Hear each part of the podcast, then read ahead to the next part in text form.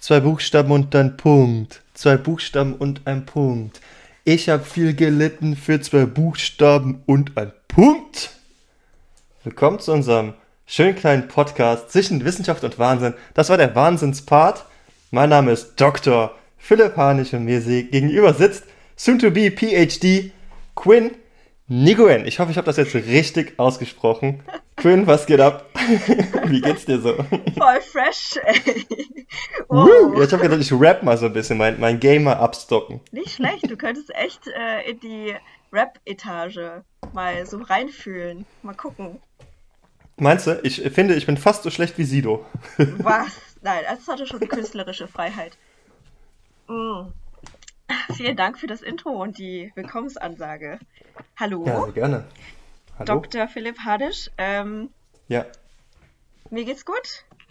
Es ist äh, wieder mal schönes Wetter, aber ähm, kein Sonntag. Heute am Samstag, dem Feiertag, der Tag der Arbeit. Oh, das ist äh, richtig. Deswegen arbeiten wir auch heute. Absolut. Ähm, ich habe noch nicht so viel gemacht heute, aber ich konnte ein bisschen ausschlafen, weil ich gestern ein bisschen lange aufgeblieben bin und Bier getrunken habe. Aber ähm, ja, heute ist Podcast-Alarm und ich freue mich drauf auf unsere Folge. Wie geht's dir? Ich habe auch. Ich habe richtig Bock. Ich bin richtig heiß. Richtig heiß auf Podcast. Mir geht's super. Ich äh, habe dir eben schon in unserem kleinen Vorgespräch erzählt, dass ich heute richtig albern bin und das wird sich auszahlen heute. Äh, mir geht's äh, sehr, sehr gut. Ich habe nicht so lange geschlafen. Ich habe auch gestern Bier getrunken. Gar nicht viel, aber trotzdem so einen leichten Kater gehabt. Und dann habe ich gedacht, ich tackle das mit Sport und habe so ein 1 Stunden Full Body Workout gemacht. Das war echt viel zu brutal. Die erste halbe Stunde habe ich gedacht, ich schaffe es nicht. Und die zweite halbe Stunde ist immer besser geworden.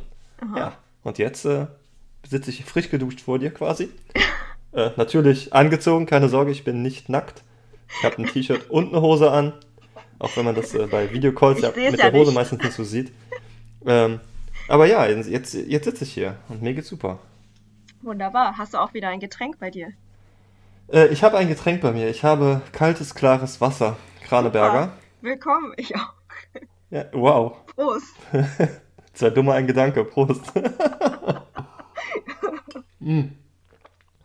Ja, lass uns einfach, lass uns mal direkt voll ins Thema einsteigen. Nach unserem kleinen Quatsch-Intro hier. So, zwischen Wissenschaft und Wahnsinn heißt der Podcast. Den Wahnsinnspart hatten wir jetzt schon. Keine Sorge, der kommt immer zwischendurch. Wie gesagt, ich bin halt albern. Ähm, aber lass uns mal so ein bisschen über, über Science quatschen. Und zwar, äh, ich habe mir überlegt, das wäre doch vielleicht interessant für unsere zahlreichen Hörer, äh, mal zu erfahren, wie war das so, so der Übergang? Ne? Ende der Schule, man hat diesen großen Freiheitsgedanken, so der Drang nach Neuem, endlich raus in die Welt, endlich neue Erfahrungen machen und dann äh, hat das Studium angefangen.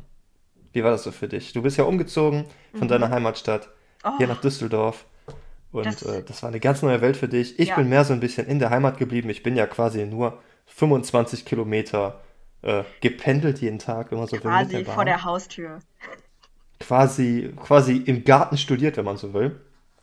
Äh, aber ja. wie war das für dich? Das würde mich doch mal interessieren. Ja, es ist eine schöne Frage. Also, es war eine echt spannende Zeit, muss ich sagen. Das äh, weckt in mir gerade so ein bisschen Nostalgie. Ich habe vorhin auch mit meinem Bruder telefoniert erst. Auch, es ging auch um die gleichen Fragen, weil er jetzt im Abschlussjahrgang ist.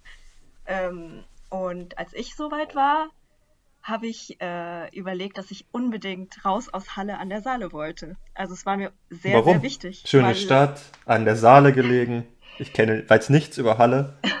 an der Saale, hellem Strande.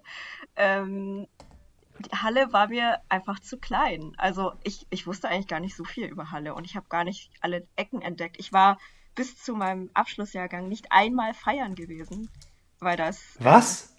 Äh, ja, Echt? Weil das es war nicht vorgesehen in meiner erzieherischen Laufbahn.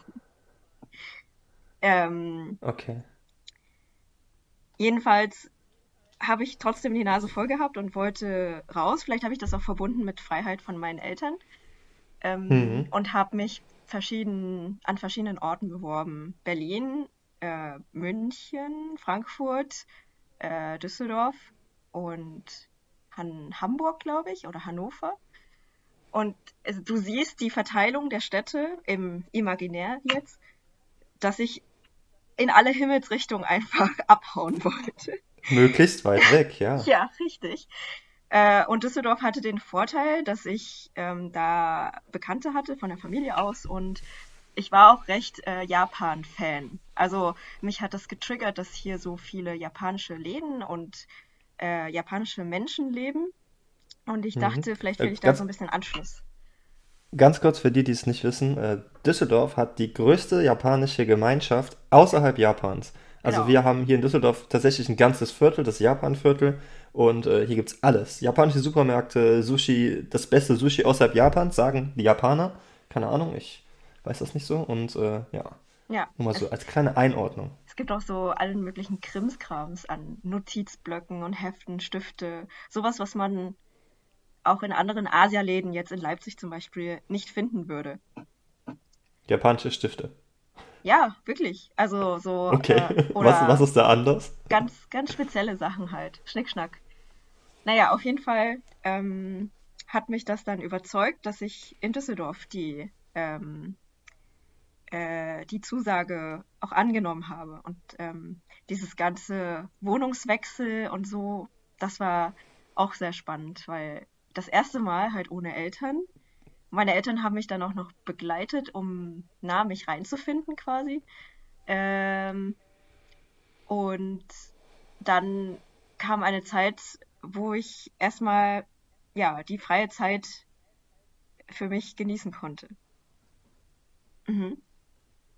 Das ist gut, das ist gut. Ja, die Erfahrung, die äh, habe ich erst sehr, sehr viel später gemacht. Ich habe nämlich noch am Anfang des Studiums zu Hause gewohnt ich äh, habe ja letzte, letzte Folge habe ich ja erzählt, dass ich äh, ein Zivi machen durfte. ich bin leider nicht ausgemustert worden und durfte neun Monate meinen Staatsdienst ableisten. Und äh, ich habe mich auch während der Zeit äh, beworben und hatte tatsächlich vor meinem Zivi schon Zusagen für Köln und Düsseldorf äh, für Biologie und hatte dann ein ganzes Jahr Zeit, um zu überlegen, welchen Platz ich denn haben wollte. Weil das war damals so, sobald du die Zusage hattest und aufgrund von Zivildienst nicht äh, quasi starten konntest, wurde dir der Platz auf jeden Fall freigehalten. Mhm. Dann hast du so ein bisschen, äh, so ein bisschen Ruhe.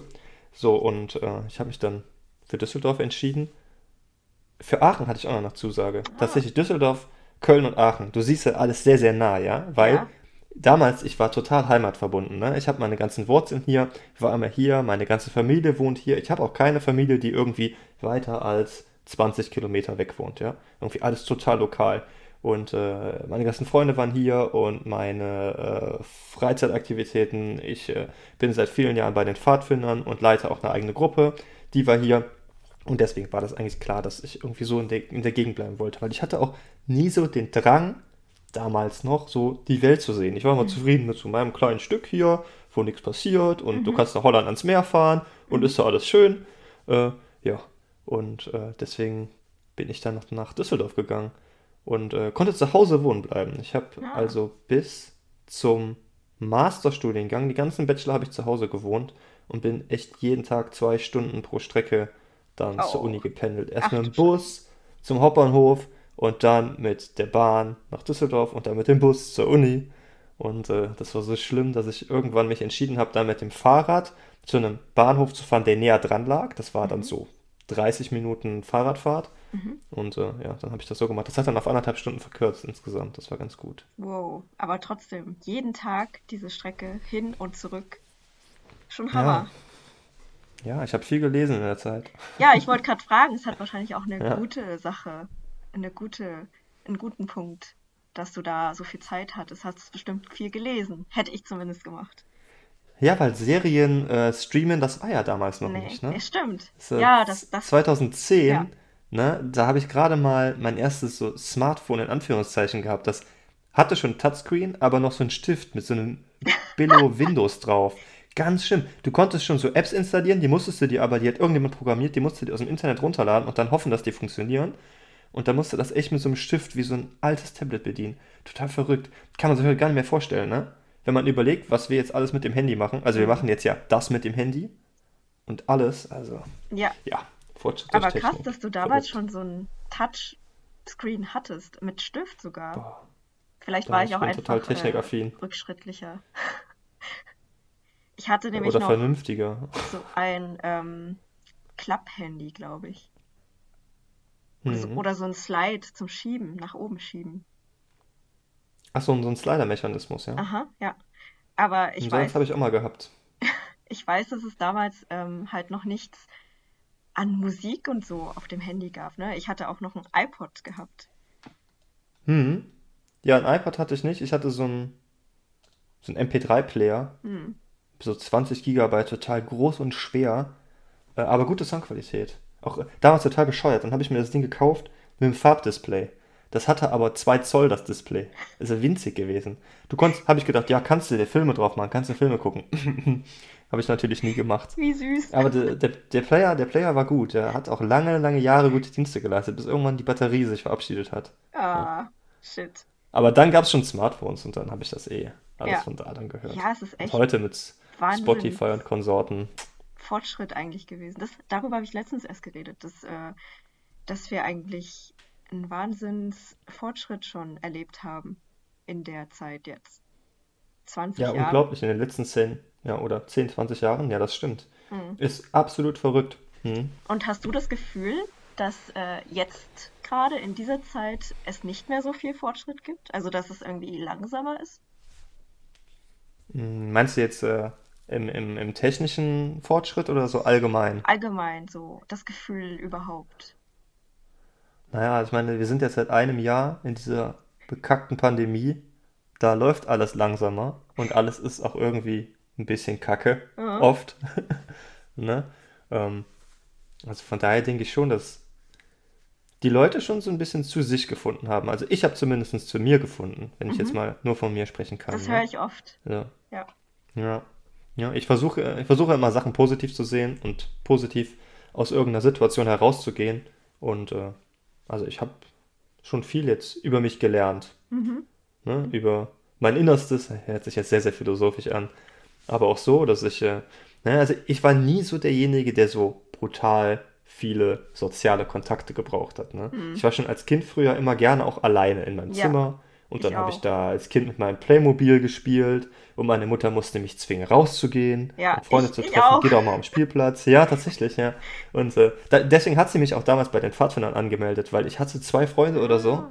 und es hat mir nichts ausgemacht. Ja. Äh, und ja, nach und nach bin ich dann ein bisschen sozialer geworden und äh, deshalb, ich kann mich dann auf diese Zeit zurückbesinnen, aber jetzt mittlerweile, hör mal, äh, also es nervt wirklich langsam hart ab.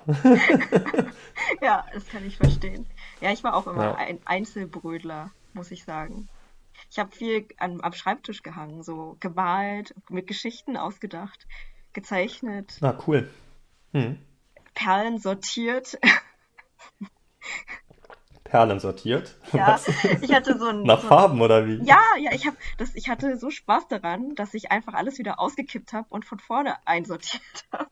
So ein leichter Zwangs, ähm, ein leichtes äh, Zwangsgehabe. Ich weiß nicht. Okay. Na gut, ich meine, du bist jetzt trotzdem so weit gekommen, wie du gekommen bist. Das äh, wird schon okay sein. Hat mir nicht geschadet, ne? Ja. Ja, und äh, technisch würde ich auch sagen, dass äh, auf jeden Fall das alles so ein bisschen stagniert. Wenn wir uns jetzt mal den Smartphone-Markt angucken, also so wirklich viel passiert da jetzt nicht in, in den Mhm. letzten Jahren. Ne? Also die Mhm. Displays werden ein bisschen größer, brillanter, die Kameras werden besser, aber ich sag jetzt mal, ich spüre jetzt keinen Unterschied zu meinem aktuellen Telefon ähm, im Vergleich zu dem, was ich vor drei Mhm. Jahren noch hatte. Also Mhm. wenn das nicht irgendwann kaputt gegangen wäre und einfach nicht mehr angegangen wäre, dann hätte ich auch jetzt immer noch dieses Telefon. Ich Mhm. sehe da jetzt nicht so wirklich den Benefit drin, immer jedes Jahr mir das neueste Telefon, das neueste iPhone, Samsung, was auch alles da gibt, mir das zu kaufen. Ähm, ja, sondern eher so ein bisschen zu versuchen, das Ganze so lange zu benutzen, wie es dann auch seine, seine Dienste leistet. Mm, Das ist sehr, das ist sehr gut. Das mache ich auch. Aber ähm, ich habe so das Gefühl, als das Internet wirklich angefangen hat damals, ähm, Hm. Da waren wir aber schon mittendrin, glaube ich. Also die Anfänge des Internets haben wir gar nicht mitbekommen. Und vielleicht ist das gerade auch so, dass im Hintergrund Sachen entwickelt werden, von denen wir eigentlich gar nichts mitbekommen. Ganz, Ah, ähm, das. Ganz Mhm. nebenbei äh, drücke ich hier gerade mein Interesse an Blockchain-Technologie aus. Äh, ich glaube, da, Uh, da tut sich gerade so Krypto. eine, ja, da tut sich gerade so eine Welt auf, von der wir noch gar nichts wissen. Und es ist, fühlt sich wie das Internet an. Anscheinend, habe ich gehört von, von Leuten, die da richtig drin stecken. Aber ähm, Hm.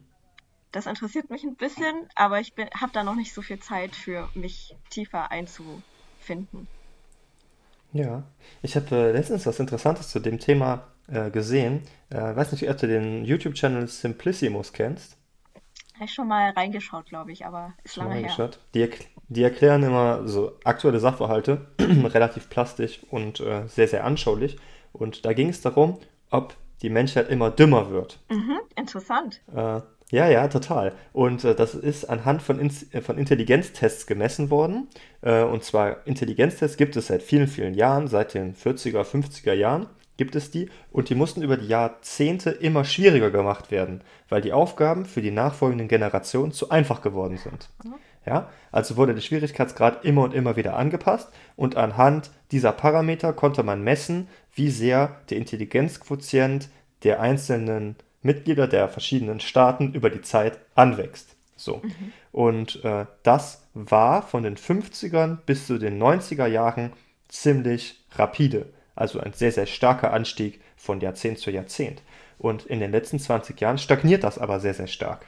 Interessanterweise stagniert das aber nur bei sehr hochentwickelten Ländern, also Deutschland, der EU, äh, den USA, abgesehen von so manchen orangenen Leuten, die mal Präsident waren, da vielleicht nicht, äh, aber sonst so im Allgemeinen, ne, statistisch fallen solche Leute ja auch gerne mal über die Kanten drüber, Gott sei Dank. Äh, statistisch werden die Menschen von Generation zu Generation nicht mehr intelligenter. Und jetzt die Frage an dich, warum? Was glaubst du? Warum ist das so?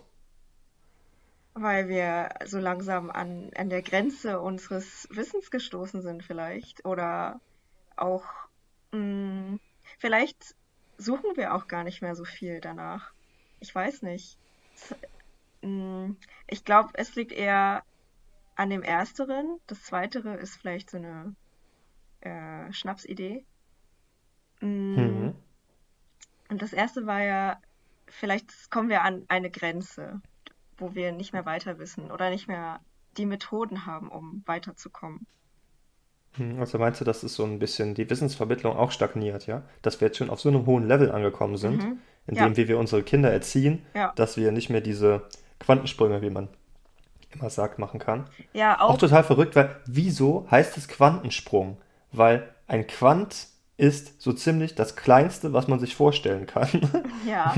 Ne, ich, ich frage es mich seit jeher, warum heißt es so? Es ist total verrückt. Okay, aber das nur, nur nebenbei. Ähm, tatsächlich liegt es an den Umweltfaktoren. Denn es wurde getestet, ja, ja, es, das, das wurde äh, elaboriert, es wurde getestet, woran es liegen könnte. Und äh, die einzigen Faktoren, die wir maximal ausgereizt haben, sind unsere Umweltfaktoren. Also Nahrung, sportliche Betätigung, äh, Wissen über, wie wir unseren Körper aufs Maximale pflegen und trainieren können und wie wir maximal gesund sein können. Und da sind wir jetzt äh, in unseren Industrieländern in, auf einem so, so hohen Level, dass wir quasi dadurch, durch eine verbesserte Ernährung, bessere Nährstoffzufuhr äh, und solche Faktoren quasi nicht mehr so stark an den Stellschrauben drehen können, dass da die Intelligenz stark steigen würde. Mhm. Aber in Entwicklungsländern sind wir immer noch auf diesem starken Anstieg der, des Intelligenzquotienten. Also werden wir da wahrscheinlich in den nächsten 30, 40 Jahren sehr, sehr starke Anstiege erkennen können. Und dann wäre mal interessant, was innovativ aus diesen Ländern äh, da noch kommt. Mhm. Na, ob da noch ähm, andere Ideen dann kommen oder kennst oder dieser, das ist doch dieser Effekt in der Evolution, in der Biologie, wenn neue Merkmale entstehen, ob die dann unabhängig voneinander entstehen oder ähm, aufeinander irgendwie aufgebaut sind. Divergenz Mhm. oder so? Ich weiß nicht mehr, wie es heißt. Kongruenz? Genau. Ähm, ja, es wäre interessant dann zu sehen, ob diese Länder dann genau in die gleiche Richtung wie wir dann gehen, also das gleiche erleben an Innovation, oder ob die auch andere komplette, ähm, komplett andere Sachen erfinden oder so. Und das dann Ja, mit unseren hm. zusammenpacken können. Oder zumindest sich nicht mehr so hart ausbeuten lassen von den ganzen Auch. Industriestaaten. Ja, ja. Na, aber wenn du dir das mal anguckst, hast du gesehen, was im Moment oder im Moment in den letzten 15 Jahren in Afrika passiert? In den sehr, sehr armen Staaten Afrikas? Mm, Da Angeguckt nicht, aber mir ist das natürlich bewusst. Ja, aber da hat äh, China einen extremen Einfluss. Ja, Also die, ja. ne, in, in, in China, die haben in ihrem eigenen riesigen, gigantischen Land das alles schon so übertechnologisiert, dass sie jetzt quasi nach neuen Einnahmequellen suchen Ja, und da nutzen die arme afrikanische Staaten, um dort Infrastruktur aufzubauen. ja, Und äh, wenn es dann an der Zeit ist, das ganze Geld zurückbezahlen, können die das natürlich nicht, weil die haben nicht so eine tolle Wirtschaft und dann sagt China, ja, ist gut, dann gehört uns das jetzt aber einfach alles. ja. Und Ja, so da, macht man sich schön abhängig. ich habe da in der Woche erst diese eine Doku bei ZDF ge geschaut vom Undercover, von dem einen, der die in Nordkorea ähm, sich eingeschleust hat. Also Ja, da war auch inmitten des äh, siebenjährigen Prozesses, den er da durchgemacht hat, ähm, die Idee, dass die Nordkoreaner in Afrika, in Namibia oder so, einfach so ein irgendwas aufbauen und da ihr, ihre Geschäfte machen. Also die steigen einfach in andere Länder ein und versuchen da was auszubeuten. So ganz ja, ist krass, ne? ohne Kolonialismus. Also Ja, vor Ort, sondern ja. über andere Menschen, über deren Menschen dann. Ja. Normalerweise würde man ja sagen, ist ja gut, wenn da Infrastruktur aufgebaut wird, das ist ja was Positives, ne? Also die Menschen, die dort wohnen, bekommen ja einen Mehrwert. Allerdings, wenn man mal so hinter die Fassade schaut, äh, die wirklich klugen Köpfe, die das Ganze anleiten, die kommen alle von Festland China rüber, die Mhm. sprechen nur Chinesisch und einzig die wirklich armen Arbeiter, die keinen Arbeitsschutz erfahren, die keine Lobby haben, die da reihenweise bei Unfällen ums Leben kommen, was alles unter den Teppich gekehrt wird oder dann halt irgendwann rauskommt, so habe ich es ja auch erfahren, ähm, die erfahren keinen Benefit, die kriegen kaum Lohn für ihre Arbeit und du wirst da quasi in ein Abhängigkeitsverhältnis gedrängt. Mhm. Also wir können nur hoffen, dass, dass diese Länder äh, nachziehen können und dass quasi sich die Lebensbedingungen da so stark verbessern, Mhm. dass äh, das nicht mehr, nicht mehr so stark passieren wird. Weil ich finde, das ist eine ganz schön harte Nummer. Ja, ja, da bin ich bei dir. Naja,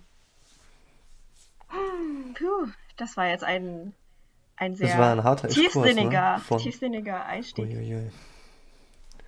Aber ist So gut. kommt man vom, vom zwei Stunden Pendeln zu äh, China, was sich Afrika unterwirft. Halleluja. Aber wo waren wir denn? Also, Äh, wir waren beim, beim Anfang vom Studium, wenn wir jetzt mal wieder zurück zum, äh, zum, zum Thema kommen wollen, nach unserem ja. gigantischen Riesenloop, der Hyperloop. Ähm, gab es für dich eine wirklich große Umstellung zwischen Abiturjahrgang und erstem Semester? Ja, den gab's. Obwohl ich, also in meinem Abiturjahrgang hatte ich nur ein paar sehr enge Freunde. Das heißt, ich kannte alle nicht, nicht so wirklich. Ich war halt, wie du auch vielleicht von dir gemeint hast, nicht so sozial.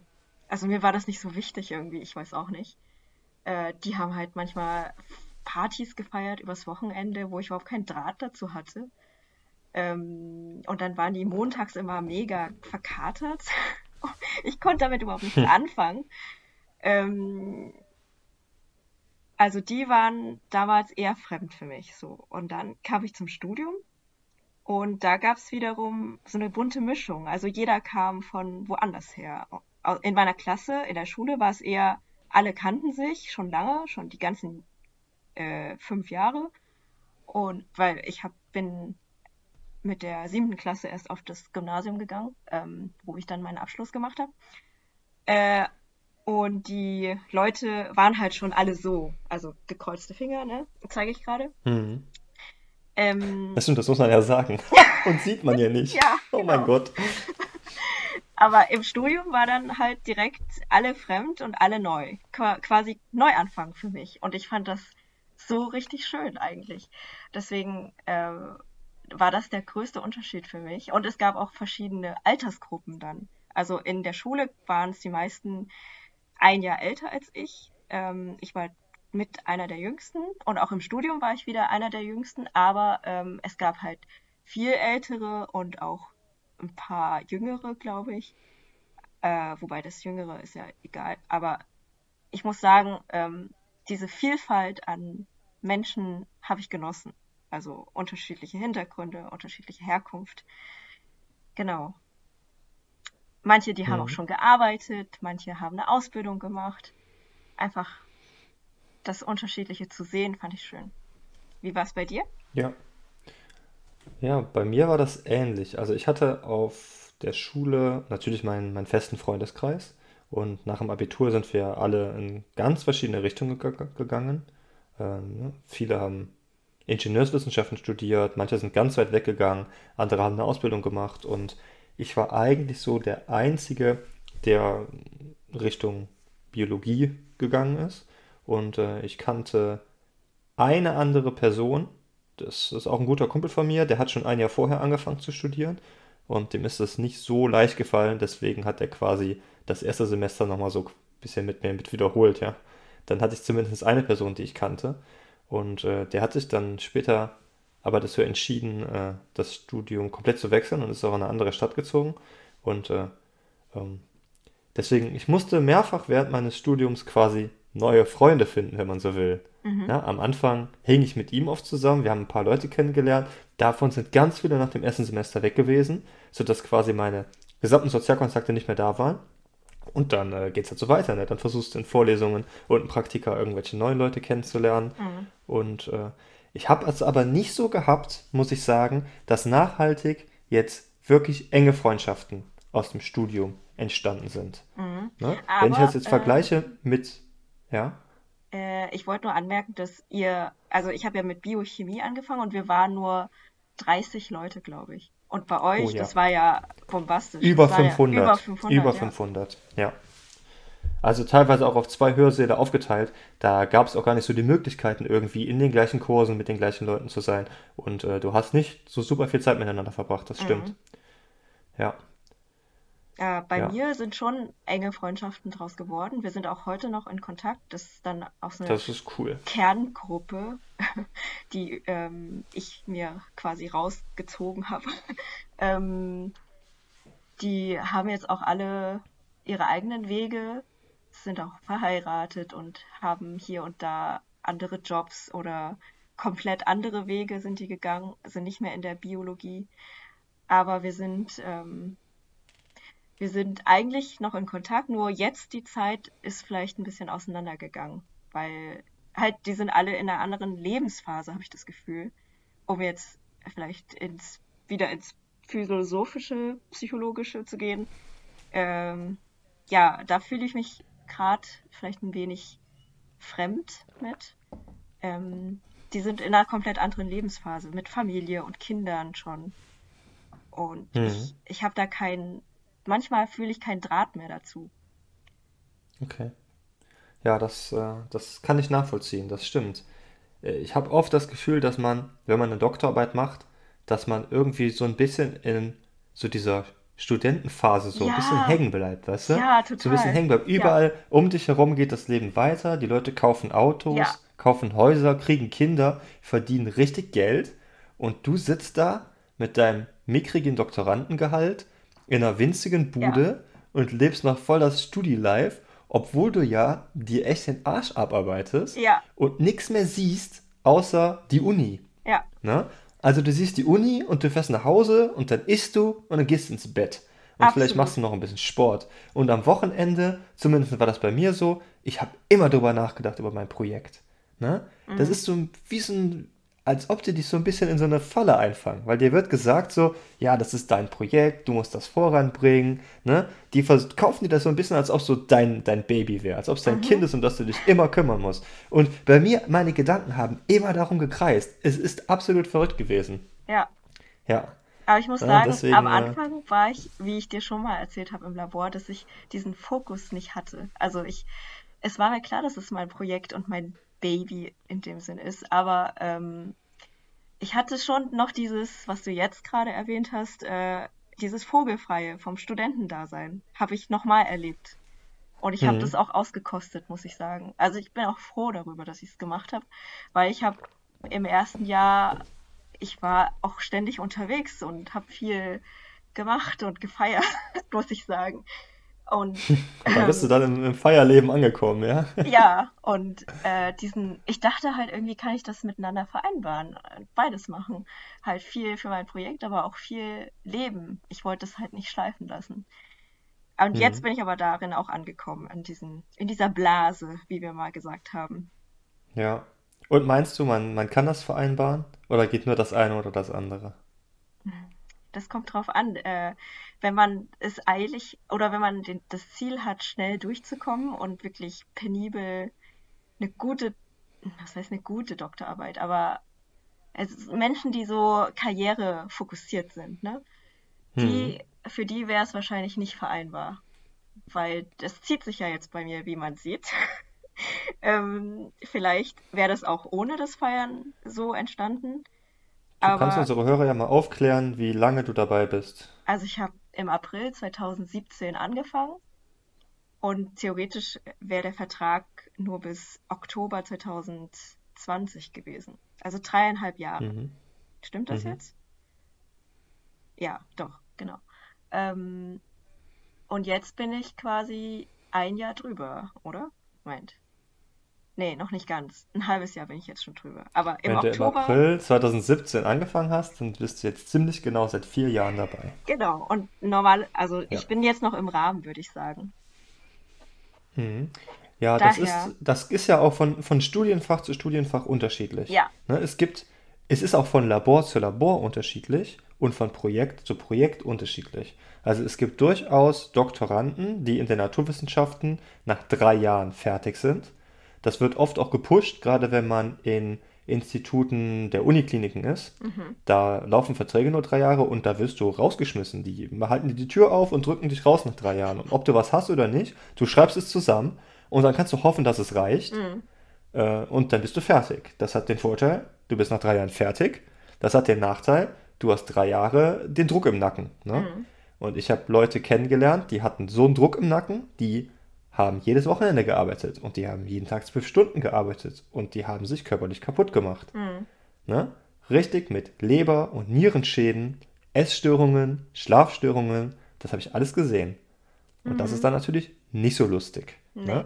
Und dann finde ich, meine persönliche Meinung, ist es doch besser zu versuchen, eine Balance zu finden. Und wenn das heißt, ich brauchte ein Jahr länger für oder zwei Jahre länger für, als die Leute, die schon nach drei Jahren durch sind. Und ich komme dadurch mit einem gesunden Körper und einem gesunden Geist und einem tollen Projekt daraus, dann ist das doch viel, viel mehr wert. Mhm. Ne? Und in anderen Bereichen, ähm, ganz oft in der Biochemie, ist es ganz oft, dass Leute länger als sechs Jahre in ihrer Doktorarbeit sitzen. Habe ich auch gehört. Ja? Also ja auf ein ganzes Leben gesehen kommt es ja nicht darauf an, ob du drei Jahre oder sechs Jahre brauchst. Es kommt darauf an, was du auf dem Weg mitnimmst, genau. was du genau. lernst, wie deine persönliche Entwicklung ist und was du dir vor allen Dingen für Skills draus schaffst. Ne? Mhm. Weil hinterher musst du ja die Entscheidung fällen, bleibe ich in der Forschung oder gehe ich in die Industrie oder mache ich was ganz anderes. Und dann kommt es nicht darauf an, ob du den schönsten Westernblot der Welt produzieren kannst oder die beste statistische Auswertung machen kannst oder am schnellsten tippst oder am schönsten schreibst oder was auch immer, sondern es kommt darauf an, was du gelernt hast, was deine Soft Skills sind und wie du menschlich drauf bist. Mhm. Weil die Arbeitgeber, die wissen, dass du fachlich kompetent bist, weil sonst hättest du die Doktorarbeit ja nicht geschafft. Ne? Du musst dir überlegen, das ist der höchste, die höchste wissenschaftliche Anerkennung, die man in Deutschland kriegen kann. Oder mhm. die höchste Ausbildungsstufe, die man in Deutschland bekommen kann. Ja, ein Prozent der Deutschen haben einen Doktor. Ja, damit gehörst du schon zu was Besonderem. Das soll jetzt nicht arrogant klingen, es ist einfach ein Fakt, ja. Also du hast da hart für gearbeitet und du gehörst dann schon zu den Top Prozent. Das heißt, du hast fachlich auf jeden Fall was drauf, wenn das nicht irgendeine Scam-Universität war. Echt, das sind nur ja, ein Prozent? Dann, dann hast es ist nur ein Prozent, ja. Also ich hoffe, ich rede jetzt hier keinen Unsinn. ähm, das ist zumindest mein Kenntnisstand. Ja. Ne? Da sind wir auch immer gut im Relativieren. So, laut meines Kenntnisstandes würde ich sagen, das ist korrekt. Äh, ich lasse mich aber gerne eines, eines Besseren belehren, wenn Sie da andere oder bessere, genauere Informationen oder neuere Informationen drüber haben. Dann, ja, lassen genau. Sie es mich wissen. Ja? Das ist äh, der, ja? der, der wahre, das wahre Herz eines Wissenschaftlers. Wissen schaffen. Ja. Das darf sich gerne ändern.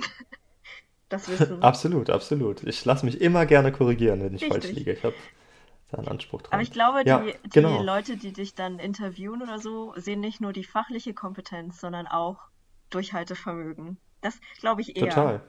dass Ja, ja. denen das klar ist. Ja. Also du erwirbst ein ganz bestimmtes Skillset mit dem Ja. Anfertigen einer, Doktor einer Doktorarbeit. Ach ja, und genau, mir war es auch sehr wichtig, was ich auf dem Weg dahin alles für Soft Skills, was du alles sagst, lernen werde. Mhm. Ich dachte Ja. halt auch zwischendurch einfach, dass ich, ähm, also habe ich dann auch gemacht, auf Plattformen selber lerne, ganz viel anderes Zeugs nebenbei und diese Zeit nutze, um Erfahrungen zu sammeln, die ich vorher, für die ich vorher noch keine Zeit hatte. Äh, aber nicht unbedingt in die Industrie reingehen zu müssen als Praktikant oder sowas. Weißt Mhm. du, was ich meine, wie Programmieren, Python oder so? Oder ich habe auch mal einen Kurs über ähm, zirkuläre Wirtschaft gemacht. Also alles, was mich interessiert hat, wollte ich in dieser Zeit irgendwie reinpacken. Egal, ob das Ja. was mit meinem Doktor zu tun hatte oder nicht. Ja, es ist auch immer ein Stück weit Selbstfindungsphase. Ja. Ja, das stimmt. Aber lass uns nochmal zum ersten Semester zurückkommen, da wo wir ursprünglich hängen geblieben sind. Mhm. Und ich würde gerne noch mal äh, gerne von dir wissen, ob es für dich ein schwieriger Schritt war, lerntechnisch, zwischen deiner Abiturprüfung, also wie viel musstest du für deine Abiturprüfungen tun, für deine, für deine Ausbildung in der Schule, um da mit guten Noten rauszugehen, äh, im Gegensatz zum Studium. War das da für dich einfach, das erste Semester? Bist du gut da durchgekommen? Oder war es hart und du hast fast daran gekratzt, es nicht zu schaffen? Hm, Ich muss sagen, für mich war das eher gleich. Aber ich hatte auch in der Schule hohe Ansprüche, äh, Mhm. beziehungsweise wurden mir die Ansprüche auch auferlegt vom Ist das sowas? Elternhaus. Ja, es ist ja ein klassisches Vorurteil, ja, dass asiatische Eltern so hart streng sind. Wenn du keine Eins bringst, dann bist du nichts wert. Oh Ungefähr ja, also da, davon kann ich ein Lied von singen. Ähm, äh, auch unter anderen vietnamesischen Freunden von mir. Also nicht nur in meiner Familie so, dass du ähm, eine 2 kriegst und dann heißt es, okay, und wie viele haben eine 1? Und wenn du dann sagst, äh, nur einer hat noch eine 1, bist du trotzdem schlecht. Ah, krass, ey. Das ist krass. Es wird halt immer gleich verglichen von der äh, Verteilung der Noten innerhalb der Klasse her, in welchem Bereich du dich da befindest. Aber wo, woher kommt das? Hast du da eine Ahnung? Wa- Warum ist das gerade Ja. bei asiatischen Eltern so? Es wird auch bei vielen Eltern anderer Kulturen so sein, ja? Ja, wird es. Aber äh, wenn ich jetzt von mir selber spreche, das war nie so ein Thema. Also Mhm. meine Eltern haben gefragt, und wie ist die Klausur gelaufen? Ja, war gut. Hm, okay. Und dann habe ich mein Zeugnis irgendwann gezeigt. Das war zwei, mal eine drei, ein paar Einsen. Ja, gut. Dann, was möchtest du zum Essen haben? Ungefähr so. War, Oh, also es war nie so eine, war nie eine wirklich große Reaktion. Ja, Ne, weder super krasses Lob noch äh, mit der erhobene Zeigefinger, du, du, du. Wieso hat denn die Jennifer eine 1 geschrieben und du nur eine 2 plus? Ja, solche Fragen kommen dann auch. Wenn meine Eltern wussten, wer so ein bisschen gut ist in der Schule, in meiner Klasse, dann heißt es, was hatten die denn bekommen? äh, ich ich habe eine Ahnung, woher das kommt. Ähm, ganz besonders für die Eltern, die hier eingewandert sind mit ihren Kindern.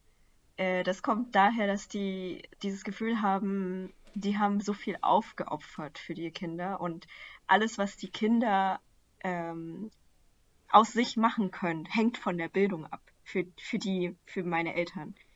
Also für die ist das der Schlüssel quasi für alle Freiheiten, die ich haben wollen würde später. Damit Ja. mir alle Wege offen stehen. Und der Schlüssel dazu liegt in ihren Augen in den Noten. Was natürlich nicht, also ich finde es nicht richtig. Äh, und das habe ich dann auch später versucht, bei meinem Bruder offen zu legen, zu sagen, ja, du musst nicht ins Gymnasium und du musst nicht studieren, um erfolgreich dein Leben später leben zu können. Ja, Ja, ja, das Ähm, stimmt. aber in Asien an sich ist das auch äh, trotzdem so, auch wenn die nicht irgendwo eingewandert, ausgewandert sind, äh, dass die da einen hohen Anspruch an die Bildung haben, weil genau das, die denken halt wirklich, der Schlüssel für ein gutes Leben ist auch Bildung. Ja, das ist das klassische Vorurteil. Das kennt man ja von quasi jedem äh, Comedian mit asiatischen Wurzeln. Jeder Ja. hat ein Bit da drin. Über seine Eltern Ja. und. Genau. Äh, daher glaube ich, dass ich keinen so großen Unterschied zwischen den Ansprüchen an mich selber, zwischen Schule und oder Abiturprüfung und Studium hatte. Aber ich muss sagen, die anorganische Chemie, die Prüfung hat echt reingehauen, weil ich, das war die erste Prüfung, glaube ich. Und die hatte, da hatte ich eine 3,7, glaube ich. also knapp bestanden. Ähm, und ich war auch recht unzufrieden damit. Äh, Mhm. aber ich konnte halt noch nicht so fassen, wie das läuft. Und ich wusste auch nicht, dass man Klausuren streichen konnte, dass man das wiederholen durfte und so. Ich war da Ja. noch völlig unerfahren und äh, da kam noch hinzu, dass ich in dem Zeitraum, glaube ich, nach Vietnam fliegen musste, weil ähm, wir, weil es mein Opa, glaube ich, schlecht ging oder so. Und ähm, daher war ich so ein bisschen durch den Wind. Und als ich zurückkam, stand halt die Note schon fest und ich konnte halt nichts mehr machen. Aber die späteren Noten wurden alle zunehmend besser. Hm. Wie war das bei dir? Okay. Ja, bei mir war das ein bisschen anders, du. Also, ich muss jetzt mal absolut selbstkritisch sagen, ich war in der Schule eine faule Sau. Ich habe nur das absolut Mindeste getan, was man machen musste, um gut dadurch zu segeln, ja? Also das war wirklich auf Sparflamme gegangen und ich habe immer gute Noten gehabt in der Schule. Ich musste mich dafür nicht anstrengen. Ja, ich weiß, äh, das ist eine sehr, sehr glückliche, ein sehr, sehr glücklicher Umstand und das hat sich im Studium vollständig geändert. Ich habe gedacht, ich könnte einfach genauso weitermachen, wie ich das in der Schule gemacht habe. Ne, du musst dir vorstellen, der 19-jährige Philipp, der findet sich total geil. Der ist der Größte und der hat ein Selbstbewusstsein, das geht über alle Maßen, ja. Niemand konnte mir irgendwas, so habe ich mich gefühlt. Gott sei Dank bin ich heute nicht mehr so, sondern etwas reflektierter. Aber damals, hör mal, nein, gar kein Problem, das mache ich mit links. In der Schule war ja auch gar kein Thema. Ich habe so ein paar halbe Stunde für Abi-Prüfung gelernt und dann bin ich da rein und dann habe ich das geschrieben. Das hat ja auch wirklich so geklappt, ja. Ich, für meine mündliche Prüfung, ich habe eine halbe Stunde mir ein paar, Zettel durchgelesen, dann bin ich da reingegangen. Das musst du dir mal vorstellen. Was hattest du Das für würde ich heute- mündliche? Äh, ich hatte so wie Ah, okay. mündlich Sozialwissenschaften, ja. Nicht, äh, Bio und Chemie Leistungskurs und Englisch als drittes Fach und dann äh, Sozialwissenschaften als Ich mündliches. Naja, Mathe und Englisch als Leistungs- und Bio und Chemie als Grundkurs. okay, naja. Ja, und dann äh, bin ich da ins Studium rein und habe gedacht, ich könnte es halt genauso weitermachen. Und in der Vorlesung so, ja, gucken wir mal, ob wir aufpassen oder so ein bisschen drum rumquatschen. Und äh, ich hatte zumindest den Antrieb, dass ich zu diesen Übungen gegangen bin, die angeboten wurden. Und äh, bei mir im ersten Semester hatten wir Physik als die schwierigste Klausur. Und dann habe ich gegen Dezember gemerkt, also im Februar sind die Klausuren, gegen Dezember gemerkt, hm, ich verstehe hier überhaupt nichts. Ich kann nicht mal berechnen, wie weit dieser Ball fliegt, wenn ich denn jetzt mit 8 Meter pro Sekunde von einem 13 Meter hohen Objekt werfe. Äh, und das wird so nix. Und dann bin ich das erste Mal in die Bibliothek gegangen, in meinem Studium, ja, im dritten Monat und habe mir quasi äh, Physik für Idioten ausgeliehen. Ja, also das komplette Grundbuch und habe das von vorne bis hinten durchgearbeitet und habe jeden Tag drei Stunden Physik gelernt und habe diese Klausur mit 3,7 bestanden. Und da war ich sehr, sehr glücklich drüber. Weil wir hatten nämlich eine Durchfallquote von 50 Prozent. Echt? Bei allen drei, bei allen drei Klausuren. Ja, und für die, die nicht studieren, man hat drei Versuche bei einer Klausur und wenn man diese Klausur das dritte Mal nicht besteht, dann hat man endgültig nicht bestanden und dann darf man das Studium nicht fortführen. Das heißt Studienabbruch. Und das heißt auch, in ganz Deutschland kannst du dieses Studium nicht mehr neu aufnehmen, wenn diese Aha. gleiche Note benötigt wird, ja? Also das ist Hardcore. Und das wusste ich und deswegen habe ich mir den Arsch abgelernt. Und das war genau der Grund, warum über 50% der Leute von diesen 500 Leuten ausgeschieden sind nach dem ersten Jahr, Mhm. ne? Wegen der Physikklausur. Ja. Ja. Und äh, Botanik habe ich komplett, komplett versagt. 5-0, erstes Mal, zweiter Versuch, mir den Hintern abgelernt und was habe ich geschrieben? Eine 3-3. Also ich war im ersten Semester ein katastrophaler Student. Katastrophaler Student. Ich musste alles, alles über Bord werfen und da habe ich einen richtigen Reality-Check gekriegt, du ey. Ja, aber gut. Danach ging's, danach ging's, ja. Ja. Aber ich hätte, ich hätte fast verkackt, ne? Das musst du dir überlegen. Ich hätte fast im ersten Semester, hätte ich es nicht geschafft. Aber sieh mal, jetzt bist du Doktor. Ja, und jetzt bin ich Doktor und ich weiß immer noch nicht, wie das geht. so Jetzt infantil. Darfst, darfst du aber die Klausuren bestimmen. Zwischen, ja, zwischen Wissenschaft und Pümmelwitz, ne? Da behalten wir uns, ey. Ja, so, bam, das erste Mal das Wort Pimmel gefallen. Ähm, Woo! Äh, was wollte ich gerade sagen? Die Physikklausur hatte ich ja auch. Das war eine Physik für Mediziner, Biologen und Biochemiker, glaube ich. Stimmt, du hast die gleichen. Das war diese 120 Ja. Fra äh, 60 Fragen, 60 120 Fragen. Minuten, ne? Richtig, ja. Boah, hardcore. Ich hatte Hardcore auch, war das. Ähm, also zuerst habe ich versucht, das schnell, also mit wenig Herz zu lernen und durchzukommen. Da habe ich dann aber innerhalb der Klausur gedacht, irgendwie, nee, ich will das richtig hinkriegen und habe die Klausur quasi durchgestrichen und wollte einen zweiten Versuch. Hm. Und dann habe ich das auch gemacht, so in die Bibliothek gegangen und jeden Tag Stunden gelernt und die Aufgaben durchgezockt, so schnell halt auch mich mit der Zeit testen, wie schnell ich wirklich bin. Und ähm, ja, dann habe ich, glaube ich, eine 2-0 oder so geschrieben, glaube ich. Oder eine 2-3. Naja, jedenfalls äh, war das eine Hardcore-Klausur, da gebe ich dir recht. Ja, das war Reality Check. Das war. Aber es gibt auch hab Leute, ich- die haben so einen Reality-Check schon im Abi. Also die sind bis 10. Klasse irgendwie Larifari. Und dann habe ich, zumindest in meinem Jahrgang, war das so, dass ein paar dann innerhalb der 11. und 12. dann die super Überflieger wurden. Das hat Hm. mich auch sehr fasziniert damals. Ja. Ja, ist es. Ja, ich sag mal, besser zu früh als zu spät, ne? Dass Ja. du den Reality-Check kriegst. Ja, Ne, Es gibt ja auch, es gibt ja auch Leute, die äh, studieren oder machen ihre Ausbildung und äh, zumindest im Studium, du kannst ja die Klausuren so lange schieben, wie du das möchtest. Mhm. Und die haben eine Klausur zweimal verkackt und schieben den dritten Versuch bis zum allerletzten Zeitpunkt. Und dann haben die quasi nur noch ihre Bachelorarbeit zu machen und diese Klausur zu bestehen und dann schaffen die das nicht. Ja, Überleg oh, mal. Du bist im. Zweifelsfall drei oder vier Jahre deines Lebens hast du investiert und dann hängt es an sowas. mhm. Ne? Nee, das also das, da bin ich froh, dass, da bin ich froh, wenn ich den, äh, den Check im ersten Semester kriege oder vor dem Abitur, also Ja. sowas, dass man dann eher Bescheid weiß.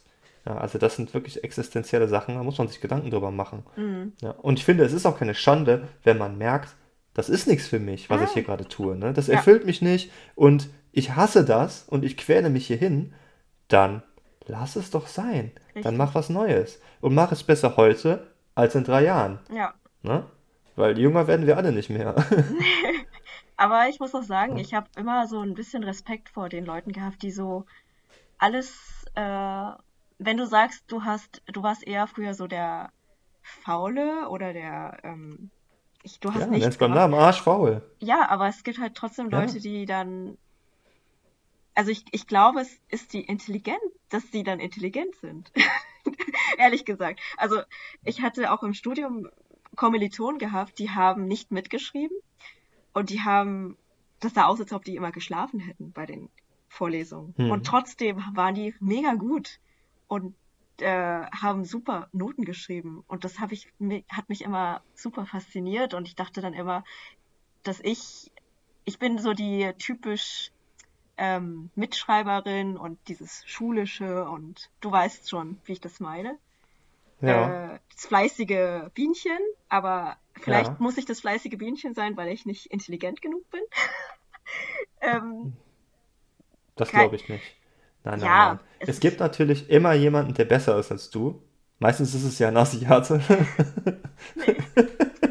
ist bei dir schwierig. Boah, Fällt schon, Klischee. fällt schon viele Leute raus. ähm, nee, es gibt, es gibt immer irgendjemanden, der besser ist als du. Und manche Leute sind einfach brutale Überflieger auf äh, einem Thema. Ja. Aber niemand ist in allem gut. Ne? Und wenn dein, deine Art des Lernens ist, du musst dir die Sachen aufschreiben, um die zu verstehen, dann sei froh, dass du das gefunden hast.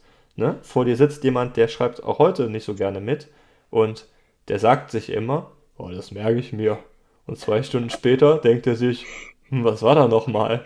Aber ich versuche mir das gerade auch anzueignen. Also eher das alles so lockerer zu sehen. Und was halt signifikant raussticht, das werde ich mir schon merken. So denke ich gerade. Ja, wenn, wenn das der Fall ist, äh, toll. Ja. Ne? Aber guck, dass du nicht wieder den neuesten Reality-Check bekommst. So, nur so viel dazu. Ja. Ja, ich hatte äh, oft das Gefühl, so im Studium, dass ich ein bisschen zwischen Dunning-Krüger-Effekt und Imposter-Syndrom feststecke. Ja? Okay, erklär mal. Ich, ich, ja, natürlich erkläre ich das. äh. Also der Dunning-Krüger-Effekt, der ist jetzt in der Corona-Krise ganz populär geworden. Ja? Also viele Leute, die vorher da noch nie von gehört haben, die kennen den jetzt. Und zwar beschreibt der, dass je weniger man über ein Thema weiß, desto mehr fühlt man sich als Experte. Ja?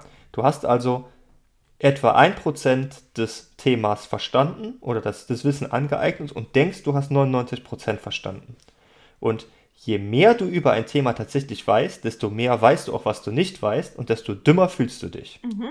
Und dann gibt es das Ganze noch auf die Spitze getrieben, das nennt sich dann das Imposter-Syndrom, dass du glaubst, dass deine Leistung gar nicht echt ist und dass du irgendwie ein Betrüger bist.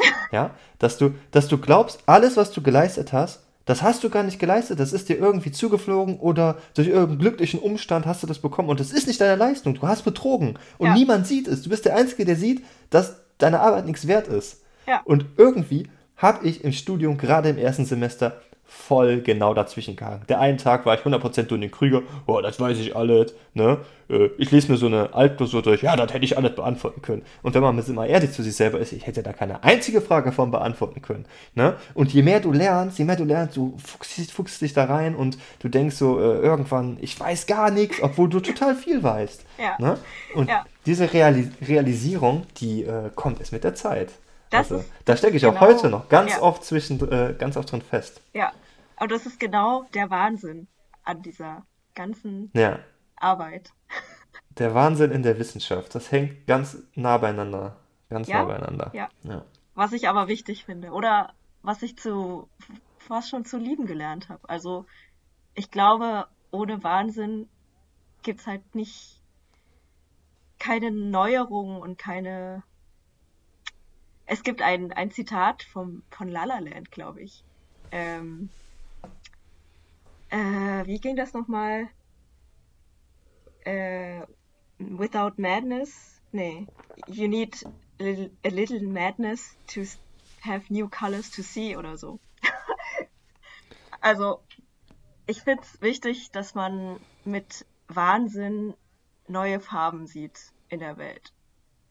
Das ist schön gesagt. Das ist schön gesagt, ja. Ist halt übernommen von La La Land. Ja, da hat sich jemand bei La La Land, ob es Ryan Gosling war oder Emma äh, Stone oder irgendein Schreiberling, hat sich da was Schönes überlegt, ja. Ja, Das Ja. stimmt. Sehr, sehr gut. Soll ich noch eine kleine lustige Geschichte erzählen? Vollständig äh, ab von alle. Einfach nur, was ich letztens erlebt habe. ja, schieß los. Ja, äh, die Geschichte heißt Die Hose. Hört sich schon gut an. Ja, es ist, äh, es ist etwas abstrus.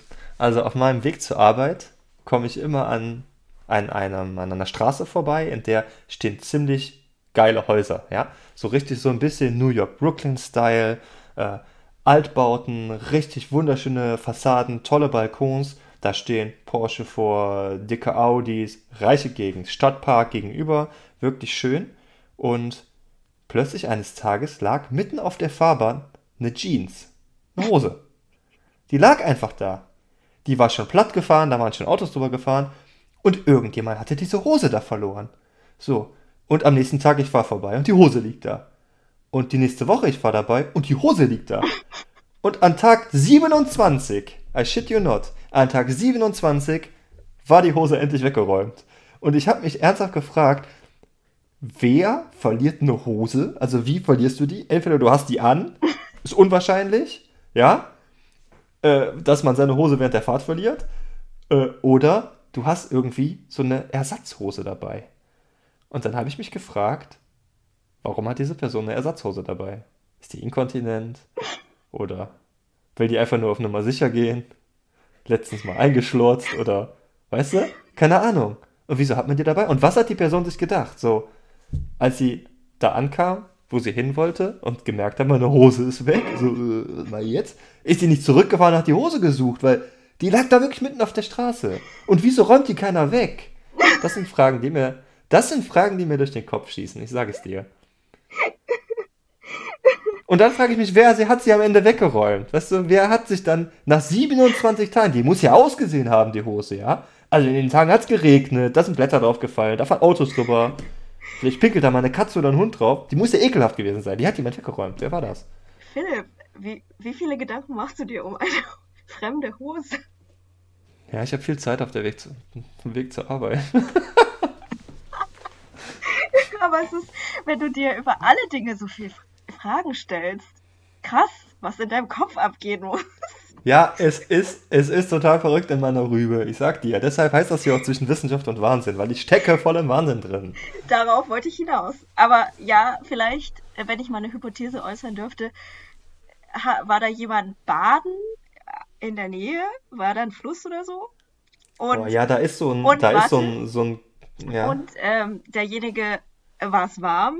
Vielleicht hat derjenige nee, einfach nee, nee. entschieden, in Badehose weiterzufahren und die Jeans war nass und deswegen hat er sie irgendwie an den Rucksack gebunden, die ist aber abgefallen im Fahrtwind. Mhm. Vielleicht. Ja, quasi so eine, so eine wehende Jeans als das Ding. Ja, das, theoretisch ist das möglich, weil es war zu der Zeit, als es mal diese eine Woche sehr, sehr warm war.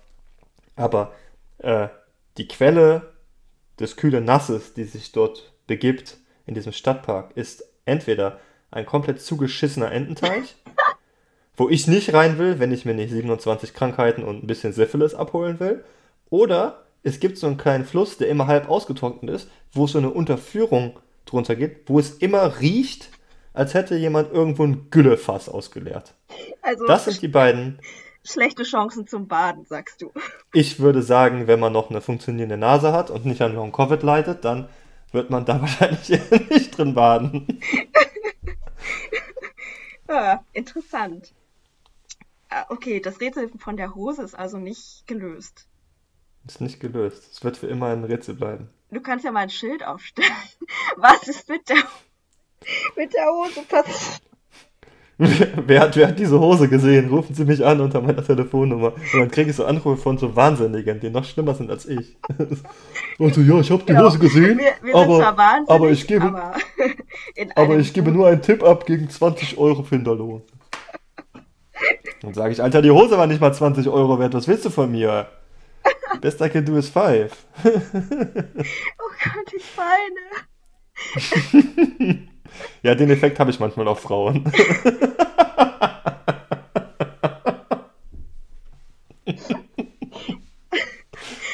Sorry an die, äh, an die Zuhörer. Gibt's nur Gekicher gerade.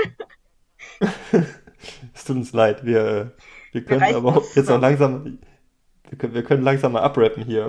Gleich bei einer Stunde und ich glaube, es wird nicht mehr besser. Äh, was ich dir noch schnell vor Schluss sagen wollte. Ah, sorry. Ja, ja, bitte. Hast du eine E-Mail von, von, der, äh, von der Uni bekommen, die was von einem, von einem Event gesagt hat? Echt Nein. oder fake oder so? Nein. Da darfst du, ein, also wenn du dich meldest, kannst du einen Vortrag halten über ein Thema, was du dir selber aussuchst. Oh über echt oder, also du kannst selbst festlegen, ob es echt sein soll oder ein Fake. Und ja. dann hältst du den Vortrag. Das wird wohl an, am Haus der Universität sein oder online. Das muss, glaube ich, noch geguckt werden. Und es findet am 9.6. statt. Das heißt, du hättest oh, noch einen gut. Monat Zeit. Äh, ja. Momentan suchen die halt noch und ich habe mich schon gemeldet. Also mach hm. mal mit. Du machst Philipp. mit. Mach, mach du auch mit. Ja, ich habe Bock drauf. Dann machen wir mit. Und dann können wir danach in unserem Podcast auflösen, äh, ob wir uns vollständig blamiert haben oder ob es eine recht geile Veranstaltung war. Ne, das ist gut. Äh, da machen, machen wir mit. Da bin ich dabei. Spontan. Okay, Jetzt habe ich cool. mich ja hier committed offiziell. Dann kann ich ja nicht mehr raus. Ja, ich glaube halt, du kannst es bestimmt auch gut und du hast da bestimmt auch Spaß dran. Äh, ich schicke dir den, die E-Mail oder ich leite das weiter. Ja, cool. Und dann updaten wir unsere liebe Hörerschaft, wenn wir fertig ja, sind. Absolut. Okay. Cool. Cool, Leute. Dann haben wir es, würde ich sagen. Hast du wieder ein nettes äh, Schlussrap, einen netten Schlussrap oder wie ist nee, das heute? Ich habe jetzt kein, ich habe keinen, keinen tollen Schlussrap. Du kannst was sagen, wenn du willst. Erwartet man von mir jetzt, dass ich rappe? Nein. ich erwarte von dir, dass du auf jeden Fall irgendwie so ein 8-Mile-Ding rausballerst jetzt. Boah. ähm, ja, liebe Zuhörer, somit sind wir am Ende unseres Podcasts. Äh, ich hoffe, oder wir hoffen, es hat euch gefallen. Und denkt immer dran, in manchen Augenblicken im Leben ähm, tut es ganz gut, darüber nachzudenken, ob man anders denken könnte. Genau. Demnach äh, verzichtet nicht auf den Wahnsinn, denn ohne Wahnsinn ist das Leben wahrscheinlich langweilig. Auf jeden Fall. Jicke Jicke Slim Shady, I'm out. Au. Peace out. Bis nächste Woche. Ciao. Tschüss.